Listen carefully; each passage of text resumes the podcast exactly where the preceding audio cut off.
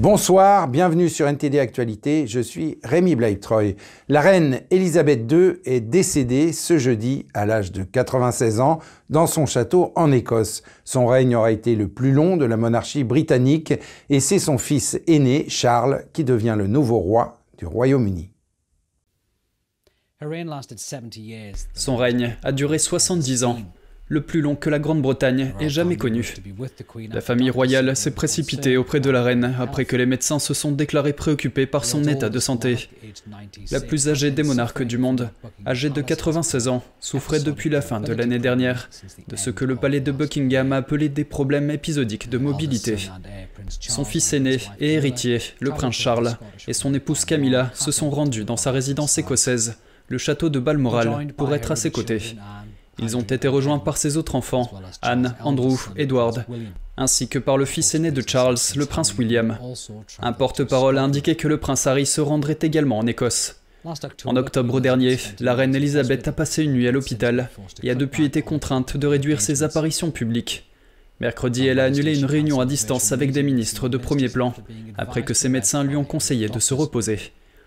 La veille, elle avait été photographiée à Balmoral en train de nommer Listros en tant que nouvelle première ministre du pays, le 15e premier ministre de son règne record. Depuis 1952, Elisabeth est reine de Grande-Bretagne et de plus d'une douzaine d'autres pays, dont le Canada, l'Australie et la Nouvelle-Zélande. 2022 a marqué son 70e anniversaire sur le trône, avec quatre jours de célébration nationale du jubilé en juin. Élisabeth est montée sur le trône après la mort de son père, le roi George VI, le 6 février 1952, alors qu'elle n'avait que 25 ans. Elle a été couronnée en juin de l'année suivante. Le premier couronnement télévisé était un avant-goût d'un nouveau monde dans lequel la vie des membres de la famille royale était de plus en plus scrutée par les médias. Elle devient monarque à une époque où la Grande-Bretagne conserve une grande partie de son empire. Le pays sortait des ravages de la Seconde Guerre mondiale. Le rationnement alimentaire était toujours en vigueur et les classes et privilèges dominaient toujours la société. Winston Churchill est le premier Premier ministre à avoir servi sous son règne.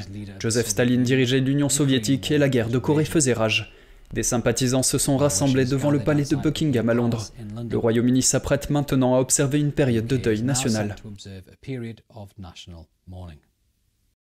La Banque centrale européenne a relevé jeudi ses taux d'intérêt directeurs d'un niveau sans précédent de 75 points de base et a annoncé d'autres hausses à l'avenir. La Banque centrale donne la priorité à la lutte contre l'inflation alors que l'économie de l'UE se dirige vers une probable récession hivernale. Un reportage de Francis McGuire. Jeudi 8 septembre, la Banque Centrale Européenne a relevé ses taux d'intérêt directeurs de 75 points de base, un record. Cela montre que la BCE a privilégié la lutte contre l'inflation, alors même que l'économie du bloc se dirige vers une probable récession hivernale. Ce que nous savons, c'est que nous voulons atteindre cet objectif de 2% à moyen terme et que nous prendrons les mesures nécessaires en cours de route pour y parvenir. Cette décision intervient alors que l'inflation n'a jamais été aussi élevée depuis 50 ans et que les responsables politiques craignent que la croissance rapide des prix ne s'installe durablement. L'inflation des prix des produits alimentaires a également augmenté en août pour atteindre 10,6%, reflétant en partie la hausse des coûts des intrants liés à l'énergie, les perturbations du commerce des produits alimentaires de base et les conditions météorologiques défavorables. La BCE a également relevé une nouvelle fois ses projections d'inflation. Elle a modifié les perspectives pour l'an prochain, les portant à 5,5% contre 3,5% précédemment. Les marchés n'ont pas été trop surpris par l'annonce de jeudi, car les investisseurs en avaient déjà tenu compte. Mais d'autres mouvements pourraient se produire, la BCE ayant confirmé que d'autres hausses de taux sont probables. Nous avons pris la décision d'aujourd'hui et nous prévoyons de relever encore les taux d'intérêt, car l'inflation reste beaucoup trop élevée et devrait rester au-dessus de notre objectif pendant une période prolongée. Certains parlent maintenant ouvertement de récession. Et les nouvelles projections de la BCE montrent une croissance nettement plus faible dans les années à venir. En raison de ces inquiétudes économiques, l'euro se situe depuis des semaines aux alentours de la parité avec le dollar, non loin de son plus bas niveau depuis deux décennies, atteint au début du mois. Le PDG de la Deutsche Bank a déclaré que l'Allemagne ne serait plus en mesure d'éviter une récession après être devenue trop dépendante de l'énergie russe. Il a averti que la Chine représentait un risque considérable et a déclaré que l'Europe devait instaurer les bonnes conditions pour les grandes banques. Certaines des plus grandes banques européennes se préparent à un hiver marqué par d'éventuelles coupures de courant. Un certain nombre d'entre elles ont préparé des générateurs de secours et se sont mises à tamiser les lumières au travail afin que les services bancaires en ligne et les guichets automatiques ne s'éteignent pas. L'objectif est de soutenir le système monétaire qui repose sur l'économie de la région, alors que la Russie réduit l'approvisionnement en gaz de l'Europe. La banque JP Morgan emploie des milliers de personnes à Londres et à Francfort. Une source a déclaré à Reuters qu'elle avait pratiqué des simulations de panne de courant. Elle a également déclaré que JP Morgan pourrait utiliser des générateurs diesel qui permettraient au bureau clé de fonctionner pendant plusieurs jours. Une autre source a déclaré que la banque italienne Unicredit avait testé sa résistance opérationnelle cet été. Son dernier test de reprise après sinistre portait sur la résistance du traitement des données, a précisé la source. La Deutsche Bank a déclaré qu'elle mettait en place des mesures d'économie d'énergie dans ses 1400 bâtiments en Allemagne. Elle coupe l'eau chaude dans les toilettes et modifie la température des lieux de travail. Elle a également éteint tous les éclairages intérieurs des agences et les publicités extérieures lumineuses pendant la nuit. Un certain nombre de banques ont également réduit les superficies de leurs bureaux et placé leur personnel dans des bâtiments moins spacieux. Les experts craignent toujours que peu d'entreprises soient préparées à des coupures de courant de plus de quelques jours. Les prix du gaz en Europe ont bondi ces derniers mois. Cette semaine, l'entreprise publique russe Gazprom a annoncé qu'elle allait prolonger indéfiniment la fermeture de l'important gazoduc Nord Stream 1. Et le fabricant français de vaisselle Duralex, dont les verres robustes sont omniprésents dans les écoles et dans les cantines d'entreprise, va arrêter sa production pendant au moins 4 mois en raison de coûts du gaz et de l'électricité que son PDG a qualifié de brutaux et, je cite, relevant de la folie. Dans toute l'Europe, les entreprises se démènent pour trouver des moyens de continuer à produire malgré des prix de l'énergie portés à un niveau record. Parfois la seule solution consiste à s'arrêter, du moins pour un certain temps. C'est le cas de Duralex, la marque française vieille de 77 ans, connue pour ses verres qui se cassent rarement. Mais là, les prix notamment de l'électricité pour le dernier trimestre de cette année et début, euh, le premier trimestre de l'année prochaine, sont des prix qui sont incompréhensibles, qui sont d'une brutalité et je dirais même d'une folie et qui ne permettent pas, qui ne permettent en aucun cas de continuer à produire dans des conditions normales. Raison pour laquelle nous avons euh, décidé de mettre en veille le four. L'entreprise dispose de 6 mois de stock et peut continuer à vendre de la vaisselle en verre et des plats pour le four en attendant. Mais d'après son PDG, le coût de l'achat de l'énergie dont Duralex a besoin pour son four, qui fait fondre la silice à 1500 degrés, aurait doublé d'octobre à novembre, atteignant des montants insoutenables. À partir de novembre, si on continue à produire, l'énergie représenterait 40% de notre chiffre d'affaires. C'est économiquement irrationnel, financièrement irrationnel. Si on continue à produire dans des conditions, on met en péril la pérennité de l'entreprise et surtout on met en péril la pérennité de l'emploi. La production s'arrêtera en novembre et le personnel de 250 personnes sera mis au chômage technique, même si le four mis en veille ne s'arrêtera pas entièrement, faute de quoi il tomberait en panne. Les jeunes employés qui seront en chômage technique, comme Samuel Bachelard, 24 ans, qui travaille au service emballage, ont accepté la mesure de l'entreprise. un petit peu d'inquiétude, mais on sent aussi qu'il y a des assez, positifs. Ça va nous permettre d'économiser un petit peu euh, de, cash, forcément. Ça va nous permettre d'écouler du stock. Après, euh, c'est une mesure exceptionnelle, alors on espère que ça passera rapidement et qu'on puisse recommencer à produire dans des euh, conditions normales. Duralex espère reprendre la production l'année prochaine. José Luis Yacuna a déclaré qu'ils ont déjà fait des acquisitions de gaz pour les deuxième et troisième trimestres de 2023, à des prix élevés mais acceptables. Pour l'avenir, Duralex cherche des alternatives au gaz pour son four et continuera à réduire sa consommation d'énergie, déjà en baisse de 20% par rapport à l'année dernière. L'organe exécutif de l'Union européenne a proposé de plafonner le prix du gaz russe, mais Vladimir Poutine a menacé de couper les approvisionnements en énergie si des plafonds de prix étaient imposés aux exportations de pétrole et de gaz de la Russie. La Commission européenne va proposer un plafonnement des prix du gaz russe. C'est ce qu'a annoncé la présidente de la Commission européenne, Ursula von der Leyen, mercredi 7 septembre. Certains pays de l'UE se méfient de cette mesure, car ils craignent qu'elle ne leur coûte l'approvisionnement déjà réduit qu'ils reçoivent de Moscou. Le président russe Vladimir Poutine a prévenu mercredi que son pays cesserait de fournir du gaz et du pétrole si des plafonds de prix étaient imposés. Mais von der Leyen estime que l'Europe ne doit pas se laisser intimider. Nous savons tous que nos sanctions sont profondément ancrées dans l'économie russe, avec un impact négatif important. Mais Poutine amortit partiellement le choc grâce aux revenus des combustibles fossiles. L'objectif est donc ici de réduire les revenus de la Russie, que Poutine utilise pour financer sa guerre atroce en Ukraine. Von der Leyen a également évoqué d'autres mesures pour faire face à la crise énergétique. En particulier, elle a proposé de réduire la flambée des prix de l'électricité, notamment en plafonnant le montant payé pour les énergies renouvelables et d'autres sources non gazeuses. Voici ce qu'elle a dit. Il est maintenant temps pour les consommateurs de bénéficier des faibles coûts des sources à faible teneur en carbone, comme par exemple les énergies renouvelables. Nous proposerons de réacheminer ces bénéfices inattendus. Nous les canalisons vers les États membres afin que ces derniers puissent soutenir les ménages et les entreprises vulnérables. Les énergies renouvelables et nucléaires n'ont pas été touchées par la flambée des prix du gaz, mais leurs exploitants ont engrangé des bénéfices en raison de la hausse des prix de gros de l'énergie. Von der Leyen a déclaré que les entreprises pétrolières et gazières, qui ont enregistré une forte hausse de leurs bénéfices, seraient également tenues de verser une contribution de solidarité. La première ministre britannique a annoncé que les factures d'énergie seront plafonnées à un maximum de 2800 euros pour un foyer moyen. Cette mesure fait partie d'un ensemble de mesures qui comprend également sa promesse électorale de suspendre temporairement les taxes sur l'énergie verte et, de manière controversée, de lever l'interdiction de la fracturation. Mais les travaillistes ont reproché à son plan de faire payer la facture aux travailleurs et non aux entreprises pétrolières et gazières. Un reportage de Malcolm Hudson de NTD. Au Royaume-Uni, la facture énergétique moyenne des ménages sera plafonnée à 2800 euros par an. La première ministre Liz Truss a annoncé cette garantie des prix de l'énergie dans le cadre d'un ensemble de mesures visant à freiner l'inflation et à stimuler la croissance. Et cette mesure n'est pas exempte de critiques. Le programme sera payé par l'emprunt plutôt que par l'impôt sur les bénéfices exceptionnels que les travaillistes ont demandé à plusieurs reprises. Cette garantie qui comprend une suspension temporaire des prélèvements verts, signifie qu'à partir du 1er octobre, un ménage type ne paiera pas plus de 2800 euros par an pour chacune des deux prochaines années, pendant que nous remettons le marché de l'énergie sur les rails. Étant donné que le plafond des prix de l'énergie devait atteindre plus de 4000 euros, Truss a déclaré que cela permettrait aux ménages moyens d'économiser 1200 euros par an.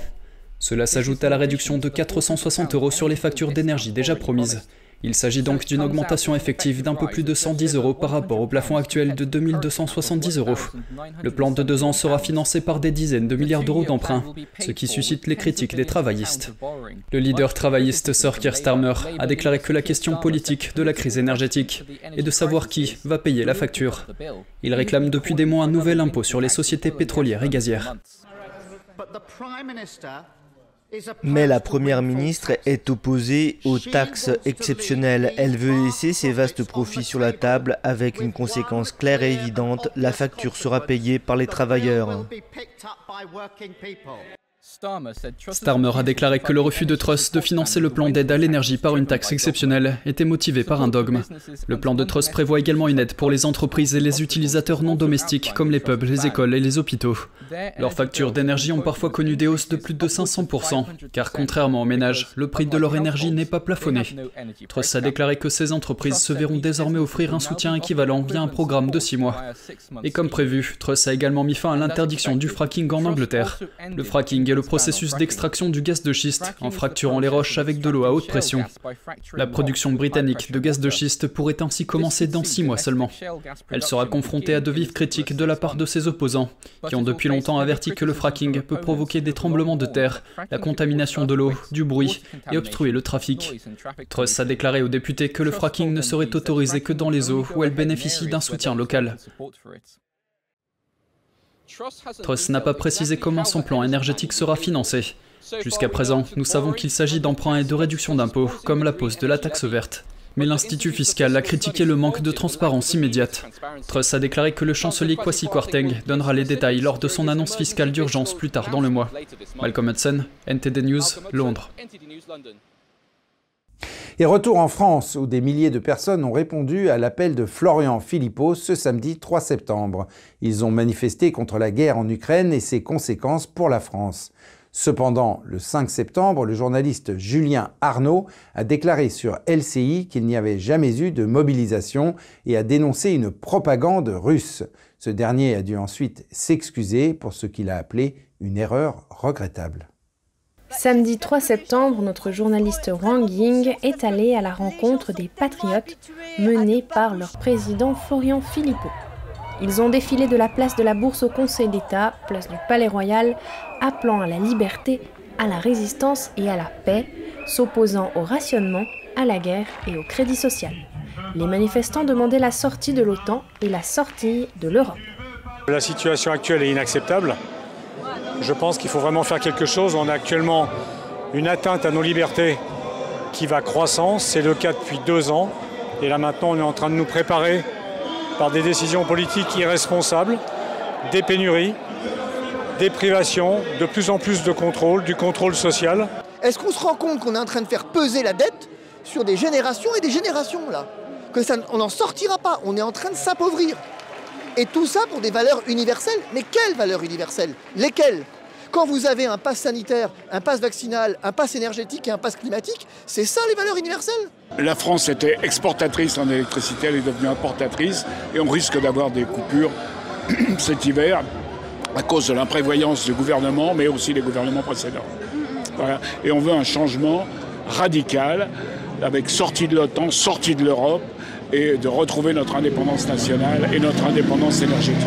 Le soir du 5 septembre, lors du journal télévisé de LCI, le journaliste Julien Arnaud a déclaré Il n'y a pas eu de manifestation euh, ce week-end, hein, ce n'est pas du tout vrai. Sur le plateau de télévision, on a alors diffusé un extrait d'un journal télévisé russe montrant des images de cette manifestation française.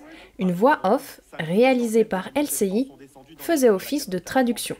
Les participants à l'action résistance protestaient contre la politique des autorités qui, selon eux, n'aident en rien la population à supporter les conséquences de la crise économique. Dans leur bouche, un seul slogan Macron démission. Suite à la diffusion, Julien Arnaud a accusé les Russes de se servir de fausses images pour faire de la propagande. Hein, ce n'est pas du tout vrai. Euh, Magali Barthès, on est en plein ici dans euh, la propagande russe auprès du peuple russe. Oui, pour leur faire croire qu'en effet, l'Europe se divise selon les calculs euh, de Vladimir Poutine. Donc c'est vrai qu'on voit bien la façon dont ils ont de détourner des, des images, y mettre leurs propres sous-titres pour en effet marteler que tout se passe comme prévu en fait. Florian Philippot, fondateur et président des Patriotes, n'a pas tardé à réagir sur Twitter. Alors là, j'en tombe de ma chaise. Dire sur LCI que la manifestation de samedi à Paris n'a pas eu lieu, pour dire que ce ne sont que de fausses images et détournements de la télévision russe. Elle a bien eu lieu, il y avait du monde. LCI était informé et invité. Le présentateur de TF1 s'est excusé ce mardi sur Twitter. C'est une erreur regrettable et j'en suis désolé. Nous le corrigerons naturellement ce soir. 5000 internautes répondant à Julien Arnaud sur Twitter n'ont pas accepté ses excuses. Ils ont parlé de fake news, de désinformation, d'erreurs professionnelles et d'incompétence journalistique. D'autres internautes ont demandé à TF1 de s'excuser auprès des journalistes russes qui en réalité ont fait correctement leur travail. Si tu veux pas de rationnement, si tu veux pas de rationnement, si tu veux pas de rationnement, et à propos de Taïwan maintenant, un général de l'armée de l'air américaine a parlé de ce qui arriverait si la Chine envahissait l'île autonome. Il dit que les États-Unis en feraient la bataille la plus difficile pour Pékin. Voici les détails.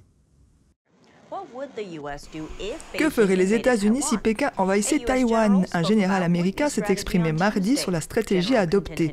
Le général Clinton Hynott, chef d'état-major adjoint de l'armée de l'air, a déclaré que le Pentagone ciblerait le principal soutien logistique de la Chine lors d'une hypothétique invasion.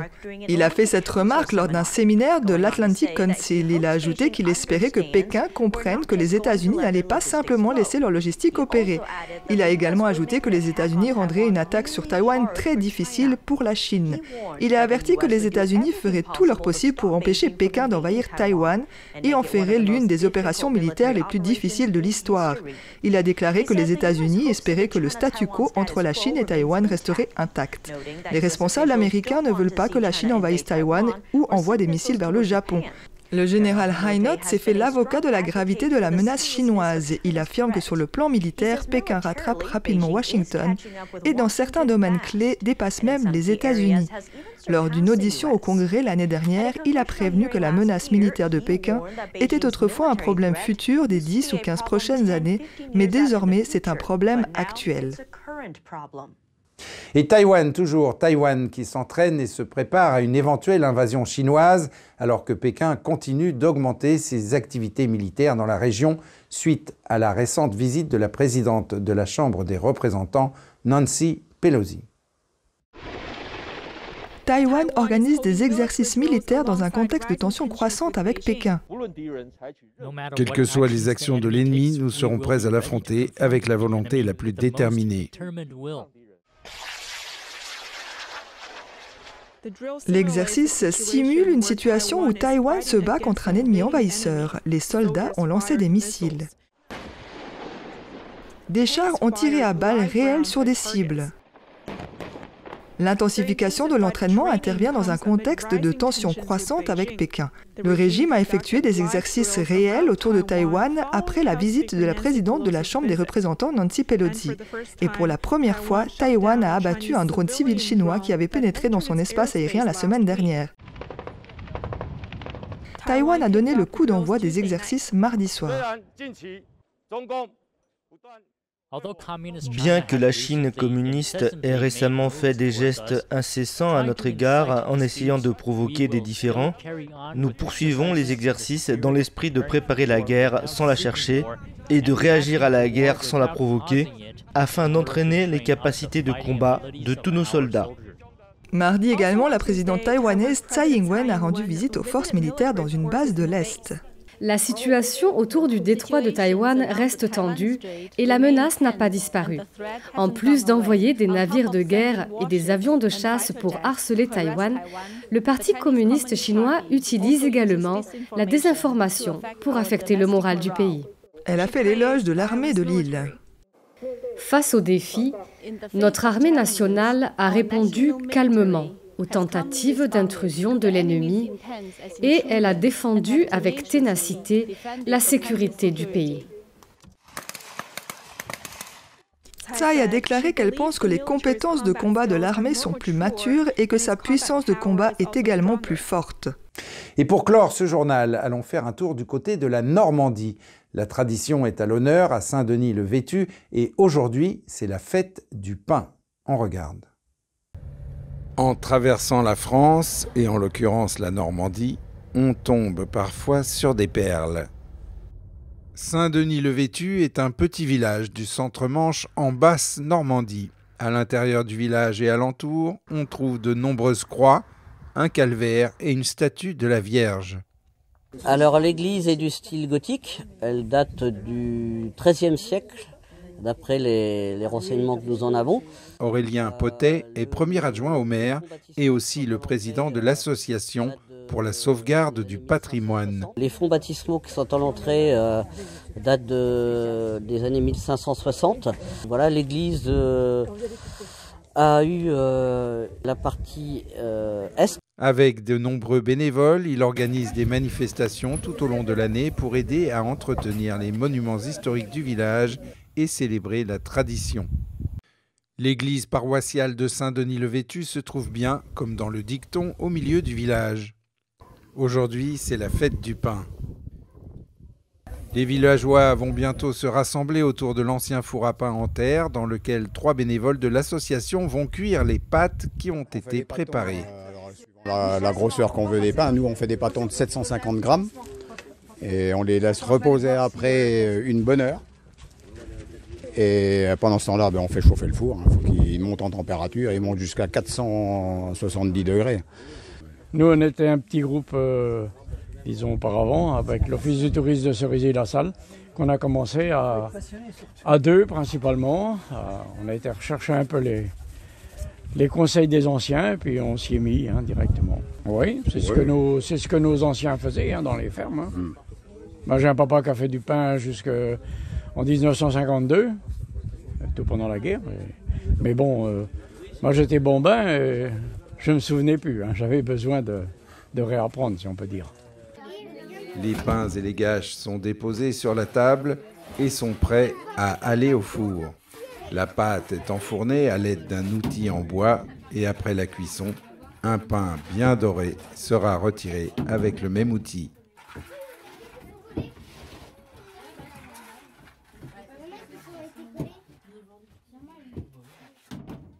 La cuisson s'est bien passée, les pains ont un peu refroidi et les clients se succèdent à l'étal, goûtant et choisissant un pain, une gâche et pourquoi pas les deux. Aurélien Potet et son équipe de bénévoles peuvent être contents. L'événement s'est déroulé avec succès, dans une ambiance amicale et sous un ciel clément. Il ne reste plus qu'à souhaiter à tout le monde un bon appétit et à l'année prochaine. Et c'est la fin de ce journal. Merci de l'avoir suivi. Restez avec nous sur NTD pour la suite de nos programmes.